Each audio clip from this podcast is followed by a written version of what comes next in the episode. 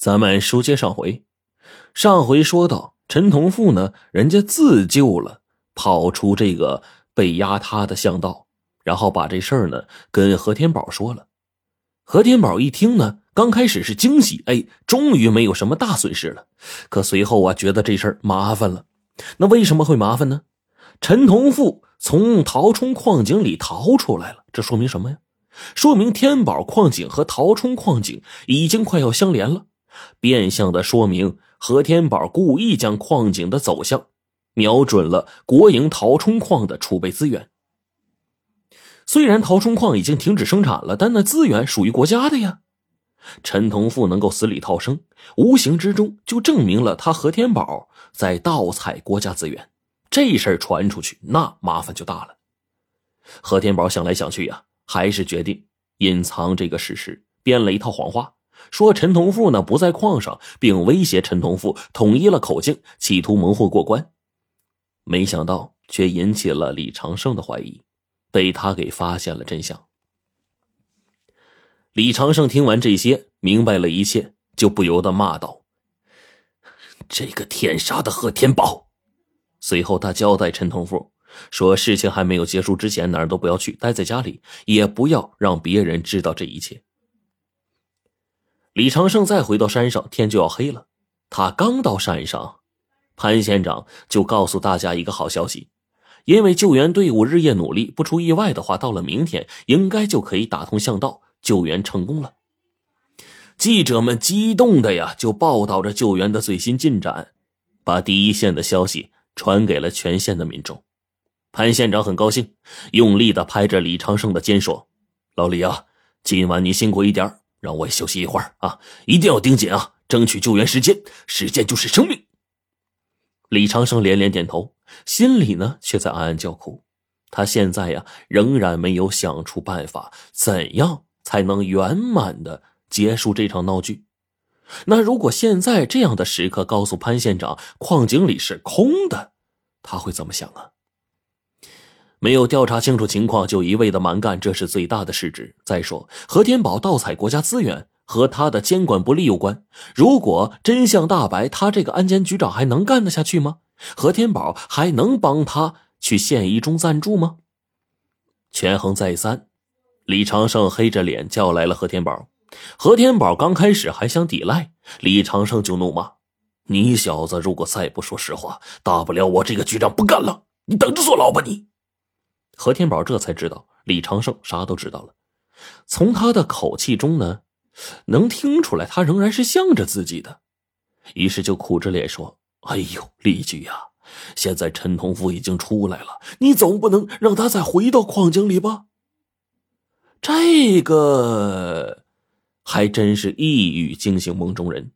对呀，那既然陈同富能从矿井里边跑出来，那么再让他进去，等救援人员挖通了巷道，救出陈同富，所有人皆大欢喜。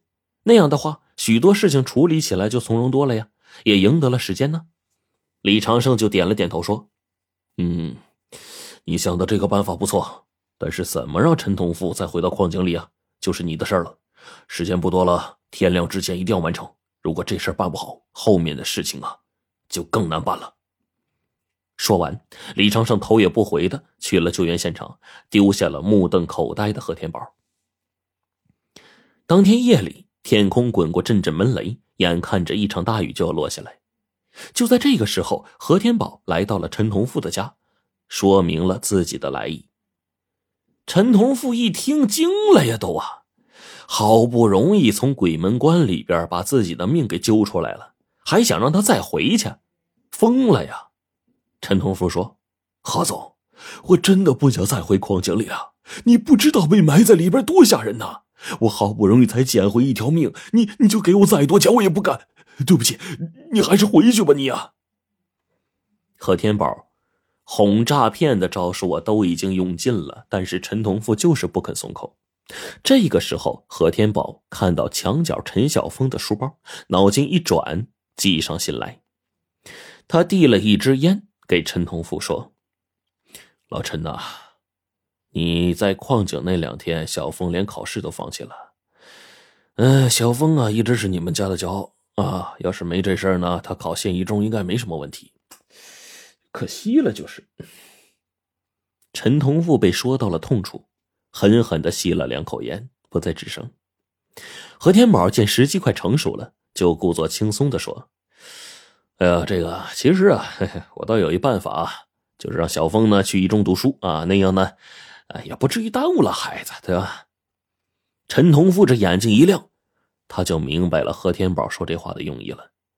天下没有免费的午餐。交换的代价就是他重新回到矿井。陈同富正沉吟着，何天宝装作起身要走，陈同富就犹豫了片刻，叫道：“何总，你说的是不是真的呀？真的能让小峰上县一中读书吗？”于是何天宝就把那天饭局上和一中校长的谈话说了一遍。他信誓旦旦的保证，只要陈同富这次帮忙了，他就是花再多的钱也把小峰送进县一中。钱是一个好东西，但和命相比不值一提。这道理陈同富懂，但是能让儿子上一中，这个可比钱重要的多呀。陈同富斟酌再三，终于狠狠的点了点头，说：“何总，你给我立个字据，我听你的。”何天宝写完了承诺书，长吁了一口气，这事儿就办成了。凌晨，一道闪电划过了夜空。在陶冲矿废弃的井口，两个黑影钻进去了，就是陈同富和何天宝。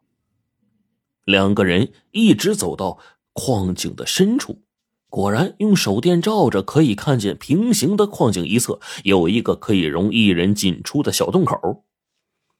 陈同富看了看何天宝，有些犹豫，何天宝就催促着：“天快亮了，你再不进去来不及了。”陈同富啊，这才咬了咬牙，钻进了那个小洞。